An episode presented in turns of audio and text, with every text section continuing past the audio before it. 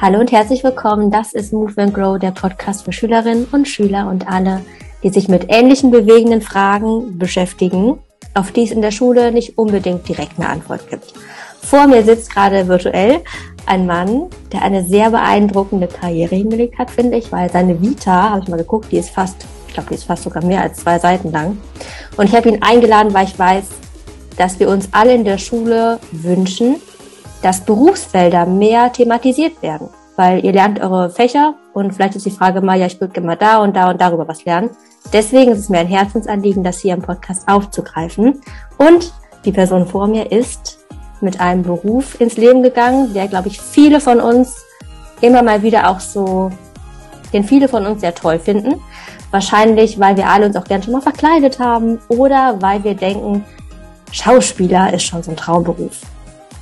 Und der Mann vor mir ist nicht nur Schauspieler, sondern auch Sprecher. Unter anderem beim Deutschlandfunk war er. Und er ist Theaterpädagoge, arbeitet viel mit Jugendlichen oder hat viel damit mit Jugendlichen gearbeitet, inszeniert Theaterstücke mit jungen Menschen und gibt Seminare zur Rhetorik, zur Präsentation, wie man sich zum Beispiel auch aufs mündliche Abi vorbereitet oder wie man bei so einem Bewerbungstraining antritt. Und deswegen freue ich mich sehr, sehr, sehr, dass Marcel Höchster ist. Herzlich willkommen, Marcel. Oh, vielen Dank, liebe Ulla. Ich freue mich sehr und ich bin natürlich total begeistert darüber, dass du mich so in höchsten Tönen lobst und mich in solchen Farben malst. Manchmal denke ich, ich bin nur irgendwie ein Loser, der zu viel trinkt, zu viel raucht und gern auch zu viel kiffen würde. Aber wenn du mich so beschreibst, dann fühle ich mich auch gleich direkt so. Und insofern freue ich mich jetzt schon, dass wir uns getroffen haben. Super. Hast du noch irgendwas zu ergänzen? Also ich, ich war jetzt, glaube ich, so abgedriftet von deinen ähm, emotionalen Höhenflügen über mich, dass ich gar nicht so genau gehört habe, was du gesagt hast. okay. Wenn du das so sagst, dann wird das bestimmt stimmen. Okay, gut. Was ich damit sagen will, jeder hat ja auch so seine Insicht auf die Biografie und das, was man dann irgendwie veröffentlicht im Internet oder bei Facebook, ist ja immer nur die eine Seite. Und die andere Seite sind die Misserfolge, die Castings, die man nicht gewonnen hat, die Momente, wo man gescheitert ist, die Aspekte, die man vielleicht hätte besser machen können. Und die sind ja auch immer präsent in einem. Und insofern bildet ja eine Biografie immer nur einen kleinen Teil ab. Und das sind meistens die Teile, die funktioniert haben. Mhm. Gut, wir kommen gleich mal darauf zu sprechen, was bei dir sehr gut funktioniert hat. Vielleicht kommen wir auch auf die Dinge, die du mitgeben kannst, Schülerinnen und Schülern, wenn bei denen es auch mal nicht so läuft, wie es bei dir vielleicht früher mal nicht gelaufen ist. Und ich würde es gern so machen, dass wir erstmal ein bisschen sprechen über dich und deine Person, ganz allgemein. Vielleicht wird da auch klar, da wird bestimmt auch der Beruf angesprochen. Und dann gibt es ein paar Fragen von Schülerinnen und Schülern, die ganz konkret was über den Beruf des Schauspielers wissen wollen. Und wenn du da gerade zuhört, wenn du genau speziell nach einer Frage suchst, dann guck mal in die Show Notes, da liste ich dann genau auf, zu welcher Minute welche Frage kommt, dass du dann gezielt auch dahin gehen kannst, wo du dich hingezogen fühlst. Also dann wow, geht's mit das super organisiert. Ja, das habe ich mir gerade eben so spontan überlegt, tatsächlich. Ja, mache ich nicht immer bei jeden Folgen, aber bei manchen Folgen denke ich mir, hm, vielleicht ist das eine Thema dann, wenn es spezieller wird für die einen, interessanter. Ja, deswegen, wenn ihr ganz speziell Schauspielerfragen habt, dann schaut in die Show Notes. Gut. Marcel, wir machen es mal so. Stell dir mal vor, du wärst jetzt gerade in der Schule, also du musst dich in deine Schulzeit zurückversetzen. Und ich stelle jetzt mal so entweder oder Fragen, okay? Und du musst die aus der Perspektive deines, ja, deines Schülers, sozusagen deiner Schülerperspektive da sollst du die beantworten. 13, 14, 16 oder 19? Sagen wir mal, 16 ist so die Mitte ungefähr. Okay, 10. Klasse. Oh, okay. sehr, sehr, viele Pickel. Okay. okay, gut. Also, oder vielleicht, ja, es müsste auf jeden Fall Klassensprecher geben, weil die erste Frage ist, warst du eher so der Beobachter oder warst du Klassensprecher? Beobachter. Lieber Sport oder lieber Kunst? Sport tatsächlich. Mhm. Und wo wir schon bei Fächern sind, lieber Mathe oder lieber Deutsch? Deutsch. Lieber drinnen oder lieber draußen sein? Beides. Hattest du mehr Mädels oder mehr Jungs als Freunde? Jungs. Bei Mädels habe ich mich überhaupt nicht getraut. Das okay. waren die unerreichbaren Wesen, die so gut riechen. Nee, auf gar keinen Fall. Nee. Okay. gut. Äh, mit wem hast du mehr unternommen? Mit, der, mit Freunden oder mit der Familie? Freunden. warst du mehr auf, wenn du ausgegangen bist, warst du mehr auf Partys oder mehr im Kino? Kino. Ich war so in virtuellen Welten, da fühle ich mich wohl. Also Partys, oh Gott, das war für mich ganz schwierig. Dieses, nee, das war schwierig. Dieses, man musste irgendwie wirken nach außen und hat das, oh nee, das habe ich nicht hinge überhaupt nicht hingekriegt als Jugendliche. Deswegen habe ich wahrscheinlich auch dieses Präsentationstraining und äh, Bewerbungstraining und so für mich gefunden, in Anführungsstrichen, weil ich selber richtig schlecht darin bin. Mhm. Wahnsinn, das ist total interessant. Und ich muss auch sagen, also da denke ich direkt dieses, man muss nach außen was sein, auf einer Party zum Beispiel, das habe ich auch immer so empfunden. Ich hab, bin zwar gern hingegangen, aber ich habe gedacht, irgendwie spielen wir hier alle so eine Rolle. Und das ist ja im Prinzip ja. auch so ein, ne, das ist ja auch so ein bisschen im Schau, also wir sind alle irgendwie Schauspieler, jeden Tag gefühlt, je nachdem, ja. wo wir sind. Ja. ja. Deswegen können wir also da nochmal sprechen. Professor hat mir mal gesagt, Marcel, spiel mehr auf der Bühne und weniger im Leben. Und das ist immer noch etwas, was mich sehr stark begleitet, dass ich versuche, immer authentischer, immer echter, immer mehr Marcel zu werden im echten Leben und all das, was ich halt spielen darf, als Schauspieler auf der Bühne zu lassen oder vor der Kamera manchmal. Spannend. Nochmal in Anknüpfung ans Kino jetzt. Wir haben jetzt einen kleinen Sprung gemacht. Und zwar lieber, lieber Komödie oder lieber Tragödie? Komödie. Mhm. Gut. Das waren die erst Entweder-Oder-Fragen und ich fand es total interessant zu sehen. Hat sich denn da was dran geändert jetzt zu jetzt? Also im Sinne von zum Beispiel, ob du jetzt immer noch lieber ins Kino gehst oder ob es mit der Party mittlerweile doch etwas ist, wo du ja, das auch gerne machst? Es ist besser geworden, aber es ist mehr dann so eine Überkompensation, weil ich jetzt weiß, nachdem ich halt Schauspiel studiert habe, wie man sich dann in der Öffentlichkeit gibt, so dass man halt irgendwie eine Wirkung hat.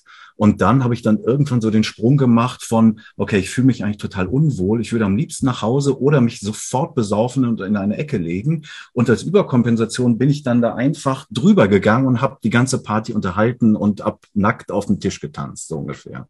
Verrückt. Sehr verrückt.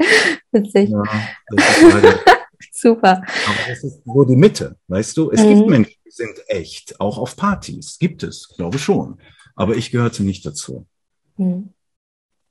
Gut, mm, wir steigen mal ein in die Fragen so zu der Person noch weiter jetzt heute. Und ja. zwar ähm, haben jetzt Schüler was gefragt und ich würde die einfach mal vorspielen, die Fragen. Total gerne. Und danach schauen wir dann mal, wie man generell dein Wissen von Schauspiel anknüpfen kann oder verbinden kann mit dem, was man im Alltag so macht. Das heißt, dann gehen wir auch so mal auf die Bewerbungstrainings und vor der Klasse wirken zum Beispiel ein. Ne? Aber erstmal die Schüler Fragen. Ich hoffe, das kann man jetzt gut hören. Warte. Was interessiert euch, wenn ihr einen Schauspieler interviewen würdet? Ja, also erstmal, äh, wie bist du eingestiegen in das Geschäft? Dann hatten wir als nächste Frage noch, ähm, wie viel Erfolg der Schauspiel bringt. Wie berühmt bist du und hast du schon mal jemanden Berühmtes getroffen oder mit ihm auch geschauspielert?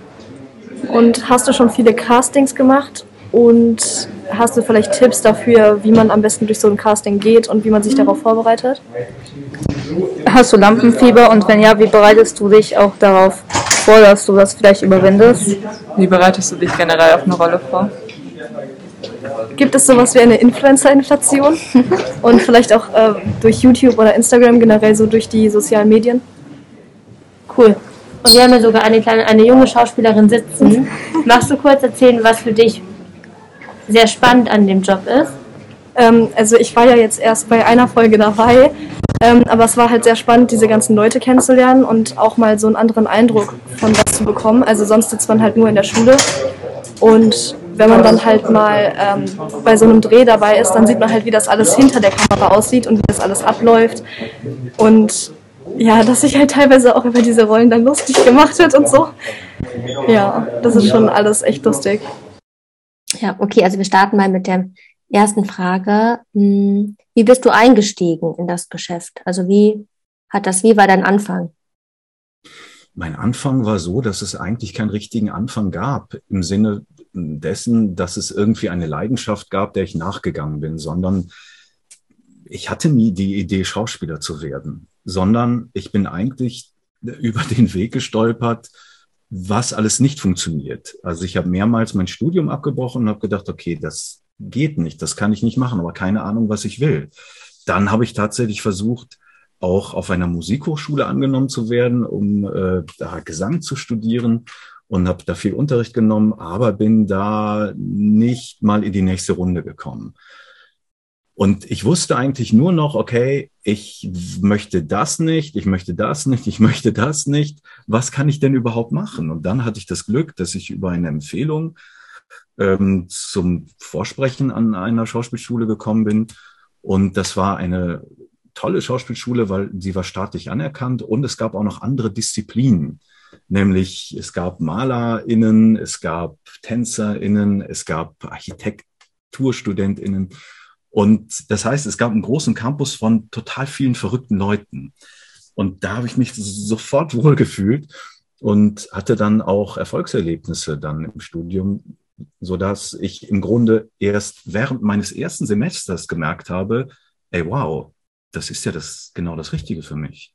Also insofern, ich sage immer, meine Engel haben mich dahin gebracht oder wer auch immer oder äh, innere Instanzen oder einfach Glück oder ich weiß es nicht. Jedenfalls hm, habe ich erst gemerkt, dass es das Richtige für mich ist, als ich schon angekommen bin. Cool. Und ja, ja war die so, Seele. Ja, ja, genau. Was so den Einstieg betrifft, ist letztlich das, was jetzt die Schülerin auch erlebt hat. Das heißt, du machst einfach bei irgendwas mit. Das muss jetzt nichts Hochtrabendes sein, das kann eine Produktion sein am irgendwie am Haus der Jugend im Ort oder am, an einem Theater oder dass man an der Schule natürlich Theater macht. Hauptsache, man probiert sich aus. Hauptsache, man ist auf der Bühne. Hauptsache, man erlebt sich und erfährt, was Schauspiel bedeutet. Und dann muss man neben dem Talent vor allem eins entwickeln. Den Willen, das wirklich zu machen. Und dann kriegt man das eigentlich hin. Wie hast du denn den Willen entwickelt, das wirklich zu wollen? Weil ich glaube, dass es auch in anderen Bereichen immer mal wieder so passiert, dass man denkt, boah, das mache ich jetzt. Und dann verliert man irgendwie so dieses Durchbeiß-Ding. Wie hast du das gemacht? Tatsächlich habe ich das Glück, ähm, dass ich einfach so ein Theatertier bin. Ich liebe Theater. Und das hat sich in den letzten 15 Jahren auch überhaupt nicht abgeschwächt. Im Gegenteil, es wird immer schlimmer, habe ich das Gefühl. Also Theater ist mein Lebenselixier, sowohl vor als auch auf der Bühne. Also ich liebe einfach auch Theater schauen natürlich. Und es ist cool. Ich liebe es auch, schlechtes Theater zu, oder Theater, was ich für nicht so toll empfinde oder nicht so gut gelungen oder mal nicht so prickelt oder was auch immer oder so vielschichtig, dass man unterschiedliche Meinungen darüber haben könnte. Insofern, ich liebe einfach alles, was Theater betrifft. Ich könnte da einfach immer nur rumhängen im Theater, auch ohne zu arbeiten. aber am liebsten natürlich mitarbeiten. Insofern, aber, ja. gut. Ja. Ja, ich glaube, das betrifft es einfach, also ist ganz oft so, ne? wenn man sich für etwas richtig begeistert. Es kommt immer wieder vor in diesem Podcast, merke ich mit den ganzen Interviewpartnern. Man braucht diese Begeisterung, dann kommt man in diesen Flow. Das zieht sich irgendwie wie so ein roter Faden durch viele dieser Folgen hier. Ja. Die weitere Frage war, das war so das Stichwort Erfolg. Wie ist das mit dem Erfolg? Wie berühmt bist du und triffst du berühmte Menschen und wie ist das generell so mit dem Gefühl? Ich glaube, das ist ja so Kannst du vielleicht mal einfach was dazu erzählen, wie, das, wie du das erlebst aus deiner Perspektive? Ja, also ich bin ja inzwischen 42 und ich kann mit innerem Frieden sagen, dass ich jetzt vor den Augen jetzt deiner Schüler überhaupt nicht erfolgreich bin und überhaupt nicht bekannt. Und dass es für mich auch überhaupt nicht schlimm ist. und äh, ja, um das vielleicht ein bisschen mehr zu differenzieren, ich habe in vielen tollen Theatern gespielt hier in der Region im Rheinland.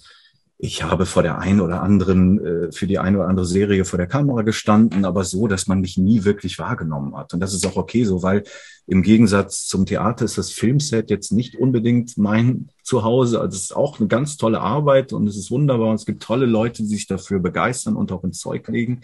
Aber meine Begeisterung ebbt immer so spätestens nach dem äh, nach der vierten Klappe irgendwie ab, weil ich das Gefühl habe, dass sich da immer so viel wiederholt und man nicht so die Leistung bringen kann, die man eigentlich bringen möchte, weil man dann auf so viele technische Details zu achten hat, wo ich dann so verpeilt bin, dass ich dann nicht auf den richtigen Punkt trete oder in die falsche Richtung gucke oder irgendwie dann doch meinen Text vergesse und der muss aber genauso äh, lauten und dass ich dann irgendwie den Faden verliere innerlich und dann auch ein bisschen die Lust. Ähm, jetzt habe ich aber gerade den Faden verloren. Wo war ich stehen? Was war die Frage? Mit dem Erfolg. Ach so, genau, Erfolg. Äh, ach so, wen habe ich kennengelernt? Ich glaube, mein größter äh, den, den Menschen, der am bekanntesten ist, der ist jetzt so im letzten Jahr in so ein bisschen in Verruf geraten, nämlich Luke Mockridge.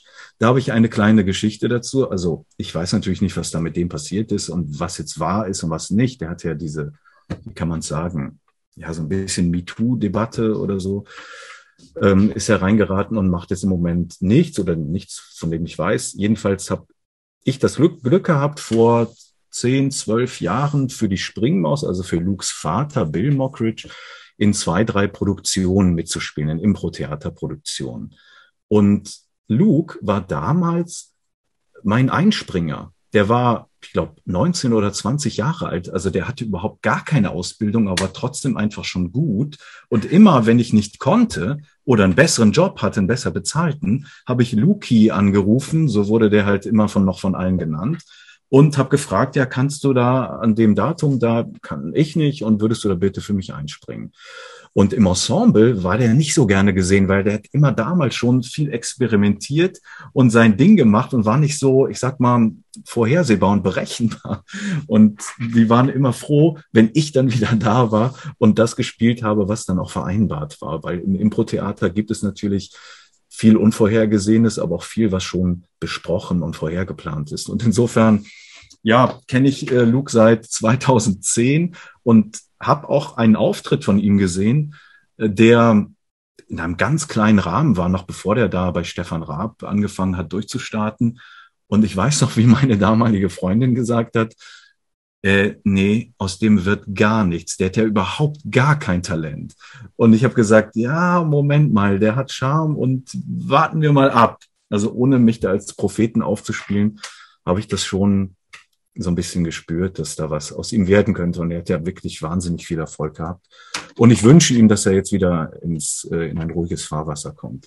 Das war mein, ähm, ja, mein äh, Promi, äh, meine Promi-Story. Ansonsten kennt, lernt man immer mal wieder Leute kennen, die ja vor allem dann beim Radio, also wen ich mal getroffen habe, aber der wird sich daran natürlich nicht erinnern. Jan Böhmermann, der kam immer zu uns, wenn er irgendwelche Aufnahmen gemacht hat. Ich war halt in dem Büro, in dem Sprecherbüro, wo der Schlüssel war nachts für die Studios, weil nachts halt auch ja, die Sprecher natürlich vor Ort waren, um die Nachrichten zu sprechen. Und dann war dort, weil der Raum aufgeschlossen war, auch der Schlüssel für die Studios. Und da kam Jan Böhmermann.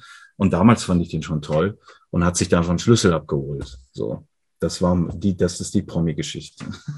Cool. Dankeschön. Und liebe Grüße an Luki und Jan an der Stelle. Wenn ihr das hört, liebe Grüße. Und ich muss sagen, also aus deiner, aus deinen Geschichten und aus dem, was du so erzählst, finde ich, dass du doch sehr erfolgreich bist, weil Erfolg unter der Definition, vielleicht nicht die der Schüler, aber ich glaube, die ich den Schülern, also die ihr gerade zuhört, gerne vermitteln würde oder anbiete, ist, dass Erfolg das ist, was euch erfüllt und was ihr macht, wo ihr begeistert von seid. Und das, Marcel, strahlst du auf jeden Fall aus. Deswegen Erfolg Häkchen, würde ich sagen. Ja, also ich, ich mache auf jeden Fall viel und ich mache es mit großer Freude. Aber, das muss ich auch dazu sagen, oder möchte ich auch gerne dazu sagen, im letzten Jahr, beispielsweise Ende letzten Jahres, hatte ich so eine Art Burnout. Da war alles zu viel. Da habe ich nichts mehr hingekriegt. Da hat auch nichts mehr Freude gemacht. Also, wenn man sich übernimmt mit dem, was man tut, oder einfach vielleicht auch die falschen Schwerpunkte setzt, oder einfach auch vielleicht nicht, sich nicht so gesund ernährt oder andere Dinge zu sich nimmt, dann kann einen das schon mal überfordern, das Leben. Und dann kommt man da rein, wo ich Ende letzten Jahres war. Jetzt geht's mir wieder ein bisschen besser. Also das schützt einen nicht davor, trotzdem auch abzurutschen. Mhm. Aber ja, das Leben ist halt nicht irgendwie eine Erfolgswelle. Es geht nicht immer steil bergauf. Ich meine, das weiß jeder, mhm. der halt, sagen wir mal, über 29 ist es geht nicht immer bergauf, sondern das Leben ist ein einzige Berg- und Talfahrt. Nur die Frage ist, wie man im Inneren damit dann umgeht, im Bewusstsein, das Mindset, das berühmte. Hm. Ja. Und dann ist wiederum, wenn man jetzt das Mindset wieder nach auf die, auf die Seite bringt, dass es gut ist, dann, hm, dass man es schafft, mit den Tiefen umzugehen. Und dann wird das Tief, das nächste Tief wird ein bisschen weniger tief als das vorangegangene. Lampenfieber, das finde ich eine spannende Frage. Ja, ganz Ganz, ganz schlimm. Große Ernsthaft? Ängste. Was? Ja, ja, ja, ja. Große Ängste. Ganz viele große Ängste. Also als Schüler habe ich mich nicht getraut aufzuzeigen. Auch noch als, als ich angefangen habe, in Bonn Germanistik zu studieren und Italienisch.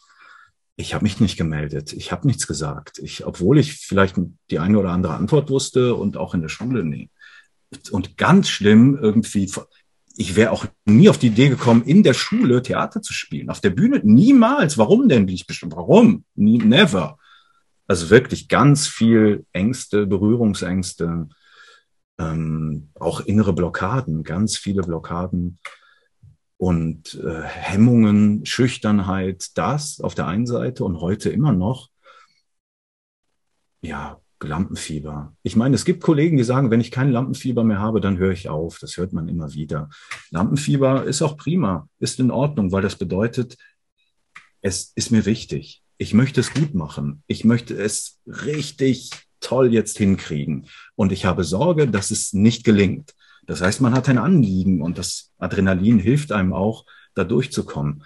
Aber es ist manchmal echt schmerzhaft. Und die ganzen Aspekte, die dazugehören, Knie zittern, Herzrasen, Atemlosigkeit, äh, Sterne sehen, einfach das Gefühl haben, man, der Körper zerspringt vor Angst. Alles, alles von oben bis unten erlebt. Mhm. Während der Vorstellung, am Mikrofon, äh, vor der Vorstellung, nach der Vorstellung, Zusammenbruch, von der Bühne gefallen. das ganze Paket. Ach du Schande. Naja, und deswegen habe ich halt so viele Mechanismen entwickelt, um diese Dinge nicht unbedingt sichtbar werden zu lassen. Und so bin ich zum Präsentationstraining gekommen. Mhm, mhm. Was ist denn, wenn man jetzt zum Beispiel, wenn wir jetzt mal an einen Schüler denken, der steht vorne, hält ein Referat und dem ist auch irgendwie unwohl oder so, also im kleinen Maßstab, das kennen wir alle. Also das ist ja einfach auch komplett normal. Man denkt immer so, es ist nicht normal, wenn jemand da vorne irgendwie ins Straucheln kommt. Aber letztendlich ist genau das die Normalität und alles andere. Man sagt mal so, es ist natürlich. Ne? Es ist natürlich. Und wir denken, es ist nicht normal. Aber was ist so dein, mh, hm, was sind so deine Tipps dafür, wenn man vorne steht und denkt, so, verdammt, ich habe den Faden verloren. Verdammt, ich krieg gleich also gleich vor den Augen. einfach in der Vorbereitung ist Alkohol. Das hilft immer total gut. in der Schule höchstens ja, Energy Drink, aber besonders. das ist Genau. Nein. Nee, äh, Gottes Willen. Das hilft zwei oder dreimal und dann wird schwierig. Äh, aber tatsächlich, natürlich gibt es viele Schauspieler mit einem Alkoholproblem. Sehr, sehr viele mit einem Alkoholproblem. Und das Dramatische ist, dass viele auch mit diesem Alkoholproblem noch lange arbeiten können. Weil die, die nehmen die Aktion und die Erinnerung an den Text dann aus dem Körper und nicht aus dem Kopf. Das heißt, das wird lange Zeit nicht bemerkt. Und das ist das Drama. Bei, sehr häufig. Und so, äh, ja, quälen die sich dann bis zu einem Punkt, wo es dann gar nicht mehr geht. Ja, Alkohol, also die, es gibt auch wieder scherzhaft natürlich die Regel, die unausgesprochene Schauspielerregel, nie vor der Vorstellung trinken, immer nur während oder danach. oh je, krass. Das ist eine ganz, eine ganz neue, ähm, eine ganz neue Ansicht. Das müsste ich mir überlegen, wenn man das in andere Berufe reinpackt. Das ist ja verrückt. Ja. Ja, ich glaube, das wirkt auch in anderen Berufen. Aber was natürlich dahinter steckt, ist äh, genau diese Dramatik. Wie gehe ich mit meinen eigenen Erwartungshaltungen um? Wie gehe ich mit dem Thema um des Scheiterns oder Angst vom Scheitern? Und so ja, begibt man sich in die Gefahr, jetzt mit Hilfe von Alkohol zu merken, huch, wenn ich ein bisschen trinke, dann geht es mir tatsächlich besser, dann fällt es mir leicht. Es gibt ja jetzt auch diesen Film mit Mats Mikkelsen, glaube ich, diesen dänischen Film, gibt's auf Amazon gerade. Äh, wie heißt der, wie, wie heißt dieser Film? Ach, weiß ich nicht. Jedenfalls sind auch Lehrer interessanterweise, Lehrer, die, wo einer sagt, hey, wenn du mit einem Grundpegel von 0,5 Promille in die Schule gehst und arbeitest, dann geht alles leichter. Und auch da ist es erstmal super und alles ist prima bis dann bis zum Zusammenbruch natürlich. Mhm. Also spannendes Experiment und auch natürlich kritisch. Und ich denke, es spielt auch mit so ein paar Lehrerklischees, könnte ich mir vorstellen. Und die Schauspieler-Klischees mit viel Alkohol, da ist auf jeden Fall was dran. Natürlich wollen wir jetzt ein bisschen seriös werden, weil wir haben es ja mit Schülern zu tun. Mhm. Und Bitte Schüler, trinken kein Alkohol während des Referats. Das würde ich mitkriegen. ja. Genau. Nie, immer nur danach.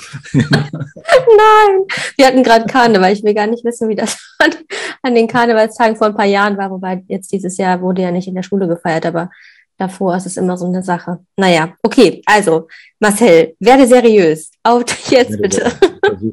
Okay, also das Allerwichtigste ist gerade, wenn man jetzt zu tun hat mit inneren Hemmungen, Blockaden, natürlich vielleicht auch ja so das Thema Selbstannahme und das die inneren Blockaden spüren, daran zu arbeiten, sich immer wieder klar zu machen, so wie du bist, ist es in Ordnung. So wie du bist, ist es ausreichend. Das bedeutet nicht, dass man an sich arbeiten darf, dass man auch weiterkommen darf, dass man hinzulernen darf, aber du bist okay. Du bist in Ordnung. Du bist richtig und wichtig. Und diese Einstellung für sich überhaupt erstmal zu generieren, fällt vielen schwer es gibt natürlich so Rampensäue, ja, die auch dann gerade auf Partys dann immer in der vordersten Reihe stehen und immer auffallen und jede Party aufmischen und überhaupt das interessant machen. Aber es gibt einfach auch viele Menschen, die haben ein Misstrauen in ihre eigene Kompetenz, ein Misstrauen in ihre eigene Art zu sein, ein Misstrauen eigentlich in alles. Und das ist natürlich dramatisch, wenn es dann darum geht zu zeigen, was man drauf hat, dann möchte man so gerne, aber man kriegt es vielleicht nicht rüber, weil einfach die Blockaden einen so sehr bedrängen und hemmen. Und deswegen ist wirklich, ja, glaube ich, die ganz wichtige Arbeit von Eltern, von Lehrern, von SozialarbeiterInnen an der Stelle tatsächlich die Selbstakzeptanz, die Selbstannahme immer wieder zu stärken, auch mit all den Dramatiken, womit sie zusammenhängen, vielleicht dann auch mit Schwierigkeiten, was die Leistung betrifft und so aber immer so dieses, ähm, hey, öffne dein Herz für dich selbst. Dann kann es dir auch überhaupt erst gelingen, dich zu öffnen für die Welt und für andere Menschen. Und das ist natürlich so ein psychologischer Schritt. Da können wahrscheinlich Schüler überhaupt noch gar nicht so viel mit anfangen, aber wahrscheinlich doch, denke schon. Aber so dieser Schritt ins eigene Spiegelbild oder das eigene Spiegelbild anzugucken und wirklich zu fühlen, du bist okay, das ist in Ordnung das wäre mir als Schüler nie gelungen. Also wie oft habe ich in den Spiegel geguckt oder abends im Bett gelegen und gedacht, oh Gott, das ist ja der Horror. Das hat ja wirklich, das war gar nichts. Du hast nichts, dann nachher war das dann eigentlich viel besser, als man gedacht hat. Das ist ja dann häufig auch so dramatisch für Schüler, dass sie immer das Gefühl haben, das wird schlecht und dann am Ende erleben, hey, es war eigentlich okay. Es war besser, als ich befürchtet habe. Hm. Ja. Das heißt, einfach es wagen und diesen ersten Schritt zu machen, ist ganz wichtig. Und ich glaube, dass wir alle es aber auch kennen aus einer bestimmten Phase unseres Lebens, dass wir uns irgendwann auch mal cool fanden. Also ich glaube, wenn, wir, wenn man noch so sehr, sehr klein ist, also zumindest ist es meine Beobachtung, so kleine Kinder denken ja nicht groß nach, ob sie richtig sind oder nicht. Und das kommt ja erst in irgendeinem in einer bestimmten Phase des Lebens, bei den einen früher, bei den anderen später. Aber dass du, wenn du gerade zuhörst, ähm, als Podcast-Hörerin, äh, dass du dich fragst, ja, mein Gott, es gab doch eine Phase, wo ich mich cool fand. Und wie war denn das? Und was ist denn dazwischen passiert? Und meistens ist es sowas wie, irgendjemand hat was gesagt, irgendwie komisch geguckt, man hat irgendwie Dinge konsumiert, die einem nicht gut tun. Und dann dieses sich bewusst machen und dann diesen Schritt, okay, also was für Bullshit-Kram habe ich eigentlich konsumiert und wie kann ich da irgendwie einfach in die Bewusstheit kommen? Und dann ähm, vielleicht auch mit anderen drüber sprechen, aber das ist halt wieder dieses Entwickeln dann, ne? Sich entwickeln von den Dingen, die man, wo man sich vorher eingewickelt hat in blöde Sachen. Das finde, das finde ich einen tollen Gedanken, da in diese Zeit zurückzugehen, wo man sich einfach nicht so stark hinterfragt hat. Also finde ich toll. Hm. Ja, ich denke auch, dass das hilfreich sein kann. Ja. Gut, was waren denn noch für Fragen? Wie bereitest du dich auf eine Rolle vor? Unterschiedlich. Je nachdem, mit welchem Regisseur, mit welcher Regisseurin ich arbeite, gibt es da ganz unterschiedliche Facetten. Natürlich einmal, dass es tatsächlich wie im Deutschunterricht eine, ich sage jetzt mal, interpretatorische Arbeit gibt, auch eine intellektuelle Arbeit, dass man versteht, was im Stück drinsteht oder im Drehbuch, dass man versteht, was gemeint ist, dass man durchschaut, wenn etwas ironisch ist, dass man durchschaut, wenn wie etwas geschrieben ist, wie wird, wie hat es der Autor in sich gesprochen, wie es dann da steht. Und das ist wichtig, dass man so ein Gespür für ja, ich sag mal, Literatur bekommt. Und das kriegt man über Bücher lesen, natürlich auch Serien gucken oder auch Hörbücher oder auch Radio hören. Ja, dass man ein Gespür für Sprache, für inhaltliche und auch fiktionale Zusammenhänge bekommt. Das ist ein ganz wichtiger Aspekt, denke ich. Und dann ganz konkret, wie bewegt sich die Figur? Wie geht die Figur? Wie bewegt sie ihre Hände? Welche Mimik ist da wichtig? Dann vielleicht auch, was für Kleidung hat die Figur? Gibt es jene Haare oder eine andere Frisur? Ja, gibt es diesen Bart oder einen anderen Bart? Gibt es irgendwie eine besonders hässliche Schminke oder eine besonders schöne Schminke? Das sind dann auch so Aspekte. Also diese physischen Dinge und dann sehr stark die Sprache. Also wie spricht die Figur? Ich glaube, dass wir alle auch sehr auditive Menschen sind, die sehr stark darauf achten, wie wird gerade etwas rübergebracht, mit welcher Stimmung, mit welcher Haltung. Und das ist so ein, für mich eine sehr spannende Arbeit, in diese Spracharbeit zu gehen. Was ist noch hörbar? Was ist noch fühlbar? Nur wenn ich ein Wort sage oder einen halben Satz spreche, was schwingt noch mit? Was kommt noch mit? Was wird noch ähm, da äh, reingepackt in, in, in diesen halben Satz? Und das ist spannend, das zusammen zu entwickeln, dann mit den KollegInnen oder mit der Regie und das macht mir einfach Freude. Wie kann man jetzt äh, Schauspiel im Alltag auch irgendwie sich zunutze machen? Oder wie kann man von deinem Wissen profitieren, wenn man selber gar kein Schauspieler ist oder zumindest nicht, ja, Schauspiel jetzt beruflich irgendwie sich, ja Gott, wie sagt man das denn? Ja, wenn man kein Schauspieler ist. Wenn du jetzt in die Schule gehst, Marcel, und ich sag dir, du kannst eine Doppelstunde halten. Und du das mit meinen Schülern kannst du mit denen erklären und dir irgendwas beibringen, was du machst, was du möchtest. Was würdest du denen theoretisch wie praktisch vermitteln? Naja, da ich sehr viel als Theaterpädagoge arbeite, würde ich einfach fragen, habt ihr Lust, jetzt irgendwie in anderthalb Stunden euch was auszudenken und das sofort auf die Bühne zu bringen? Einfach ein Stück von fünf Minuten, dass wir ganz schnell die Rollen verteilen, ganz schnell den Plot zusammenbasteln und sofort auf die Bühne bringen. So, warum nicht? Ist doch schön, sich Dinge auszudenken, kreativ zu sein und dann sich auch zu erleben, wie man auf der Bühne dann wirkt und was man da so erlebt. Das ist schon auch spannend und herausfordernd. Das würde ich machen. Hm?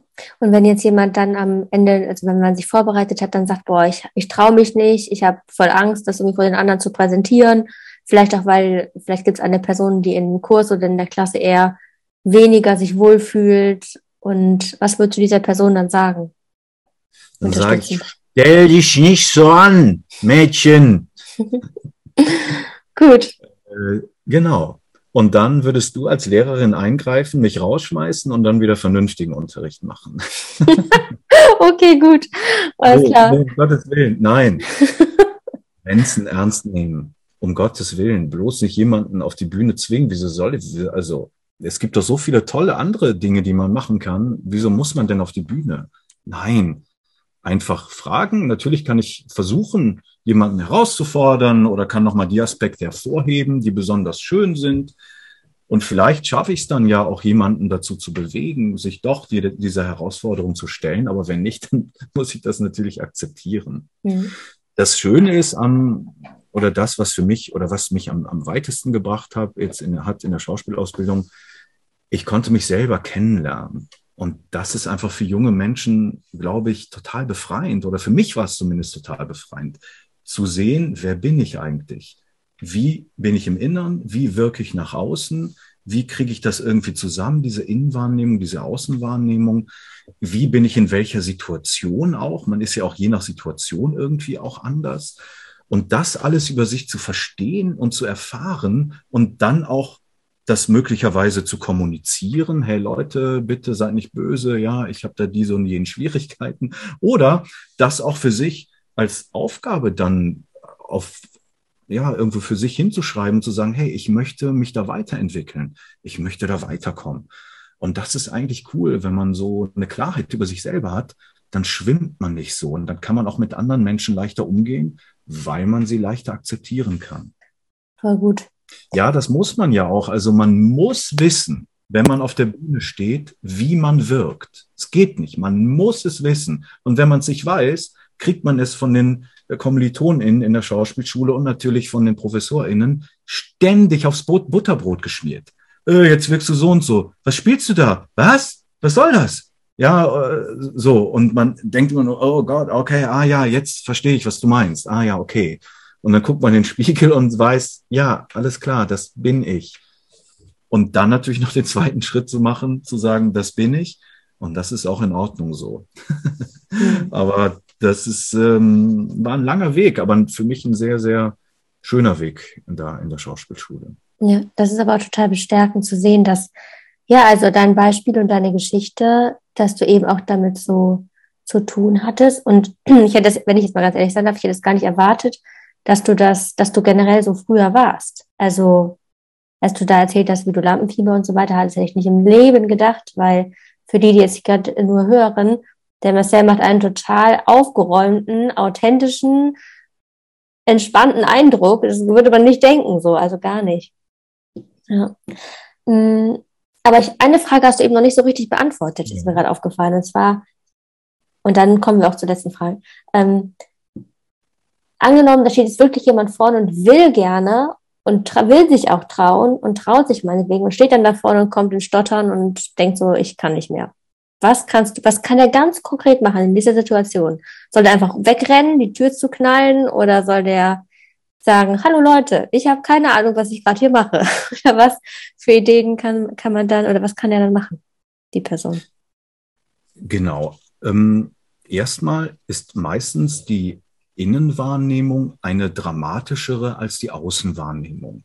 Wenn man jetzt von außen auf Leute guckt, dann ist man oder sehr viele Menschen sind bereit, über bestimmte Dinge hinwegzusehen. Die Äs, die auftauchen, irgendwelche unruhigen Aspekte im Ausdruck des Körpers, bestimmte kleine Fehler, die passieren. Natürlich hm, gibt es auch Fehler oder Schwierigkeiten, wenn man jetzt beispielsweise ein Referat macht und der Computer stürzt ab. Darüber kann ich nicht hinweggehen. Das muss ich moderieren. Da muss ich sagen, oh, es tut mir sehr leid, wie Sie gerade sehen oder wie ihr gerade seht, ist mein Computer abgestürzt und die PowerPoint oder was das auch immer für ein Programm ist, die ich vorbereitet habe, die funktioniert jetzt nicht mehr. Es braucht jetzt ein paar Minuten, bis das wieder hochfährt. Ich mache einfach schon mal weiter. Aber viele Dinge wie jetzt ein Ä oder ein Faden, den man in einem Satz verloren hat, das wird von den Menschen überhaupt nicht so wirklich wahrgenommen. Das heißt, man sollte einfach fortfahren, weitermachen, sich nicht festhalten an einer Stelle, die nicht so ganz gelingt, sich sofort den Fehler, den man macht, verzeihen und weitergehen. Es gibt jetzt, wenn man Pianisten fragt, kaum welche, die sagen würden, ja, ja, ich spiele meine Konzerte immer fehlerlos. Im Gegenteil. Die erzählen einem, oh Gott, was ich da für Sachen reingebaut habe, für Schlenker, für Fehler. Aber glaubst du, irgendjemand hätte es gemerkt? Ja, vielleicht einer im Publikum, der das Stück auch so gut spielen kann.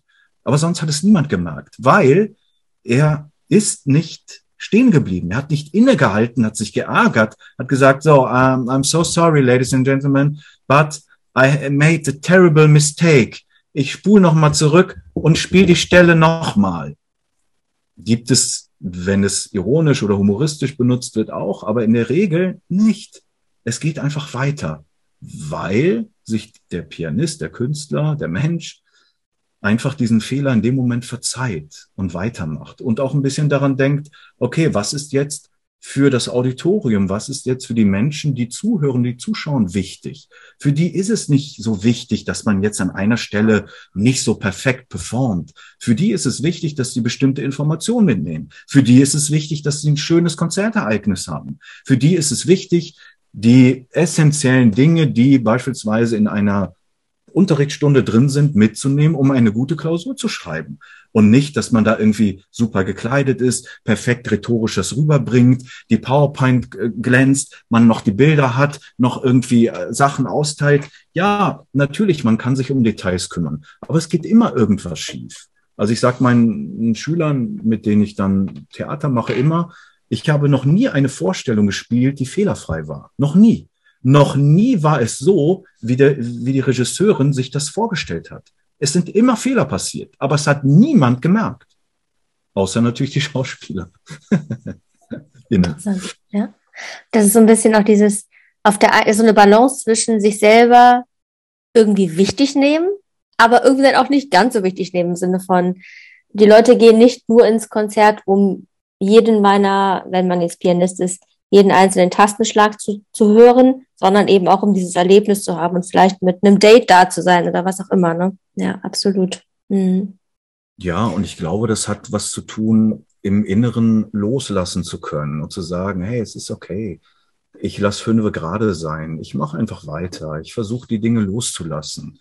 Und das haben wir ja alle, oder es gibt, glaube ich, viele Menschen, die am Ende des Tages oder auch am Ende von einer Vorstellung oder eines Referats sich erstmal fertig machen innerlich. Oh Gott, was war das denn? Das ging ja gar nicht. Oh nein, die Stelle, oh je, da habe ich so gestottert oder mich so verhaspelt. Warum denn? So, man kann, man sollte die Leute fragen. Ja, wie ist es denn euch gegangen? Könnt ihr mir bitte ein Feedback geben, konstruktives? Und dann wird man sehr häufig Dinge zu hören bekommen, die man selber überhaupt nicht so wahrgenommen hat. Und Aspekte, die man selber so schlimm fand, die haben andere überhaupt nicht auf dem Zettel. Andere Dinge wieder finden die Menschen ganz schlimm, wo man selber denkt, also bitte, das ist doch jetzt nicht so wichtig. naja, insofern mhm. gibt es da ganz unterschiedliche Wahrnehmungen und auch Herangehensweisen. Mhm. Aber insgesamt ist das total gut, nochmal das zu unterstreichen, dieses letztendlich kommen manche Dinge wirklich viel größer vor, als sie im Außen dann wirklich ankommen. Und das ist schon sehr beruhigend. Also sich das mal klar zu machen, dann kann man nur sagen, boah, ich entspanne mich jetzt einfach mal. Ne? Mhm. Ja, genau, also wenn ich jetzt mit, mit meinen Studierenden ähm, Präsentations- und Rhetoriktraining mache, dann sage ich ganz zu Beginn, das Wesentlichste ist, tatsächlich Innenwahrnehmung und Außenwahrnehmung kongruent zu machen. Dass ich verstehe, wie ich gerade rüberkomme. Dass ich weiß, wie ich wirke. Dann ist eigentlich schon viel gewonnen. Hm. Hm. Gut, dann wo können sich denn die Schüler melden, wenn sie bei dir ins Training wollen? oder kann man bei, so, machst du irgendwelche Projekte, wo Schülerinnen und Schüler vielleicht reinkommen können? Oder wie ist das gerade ja, bei dir? Es gibt viele theaterpädagogische Projekte. Also es gibt auch viele Schulen, die mich buchen, jetzt halt für so Bewerbungstrainings oder Trainings für Vorträge, Referate. Das gibt es. Und Ansonsten bin ich an der Uni Bonn für die Germanisten im Praxismodul, um einfach zu zeigen, wie halte ich einen guten Vortrag und wie bin ich vielleicht später in einem kommunikativen Beruf diejenige, die sich prima präsentiert oder angemessen präsentiert. Ja, das Stichwort Angemessenheit fällt dann immer wieder. Gut. Und ich mache einfach viele theaterpädagogische Kurse und Projekte am Jugendtheater Bonn oder am Haus der Jugend in Bonn. Also falls der Weg nicht zu weit ist, herzlich willkommen. Cool, super. Das packe ich alles in die Podcast-Beschreibung. Voll gut. Danke, Marcel. Es war super. Letzte Frage, wenn du Schülern ein Lebens, eine Lebensweisheit mitgeben würdest. Also du stehst am Schultor, das, du kannst Flyer verteilen und diese Flyer nehmen die Schüler mit in ihr Leben, in die Schule und solange wie sie ihn behalten wollen. Was steht auf deinem Flyer drauf? Et het noch immer Jote, Janne. Kölsche Sprichwort. Cool. Nicht originell, aber schwer zu leben. Es hat noch immer Jotiam, Vertrauen ins Leben. Dankeschön. Danke, Marcel. Sehr gerne. Du konntest bestimmt hier sehr, sehr gute Einblicke gewinnen über, ein, über das Leben von einem Theaterpädagogen, der sich sehr gut mit Schauspielerei auskennt. Und eigentlich tun wir das ja alle den ganzen Tag, ein Stück weit Schauspielern. Das ist eigentlich ganz gut, weil wir uns teilweise auch schützen vor anderen und das authentisch sein. Ja, da gilt es, so eine gewisse Balance zu finden. Trau dich, du zu sein. Wenn du mehr über Marcel erfahren möchtest, schau in die Show Notes. Schreib ihm auch gerne eine Mail. Er ist ein super sympathischer, offener Mensch, mit dem ich super gerne auch ja, Mailkontakt habe. Und ja, wir haben uns auch auf anderen Ebenen schon viel ausgetauscht. Also es ist wirklich sehr bereichernd, mit ihm zu sprechen, zu schreiben. Deswegen zöger nicht, wenn du das Gefühl hast, dass es jemand, mit dem du gerne mal quatschen möchtest. Du findest den Podcast auf Spotify und Apple Podcast und ich freue mich sehr über eine Bewertung als Feedback, wie dir das Ganze gefällt. Wenn du Themenwünsche hast, immer gerne movement.podcast.googlemail.com oder über Instagram at.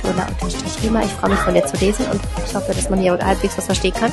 Dieses Auto nehme ich gerade im Freibad auf, denn es sind Ferien und Ich wünsche dir auf jeden Fall super, super schöne Ferien weiterhin, falls du auch in NRW schon Ferien hast oder es später hörst und dann Ferien hast. Genieß es, genieß den Sommer und ja, lass es dir gut gehen. Bis bald. Ciao.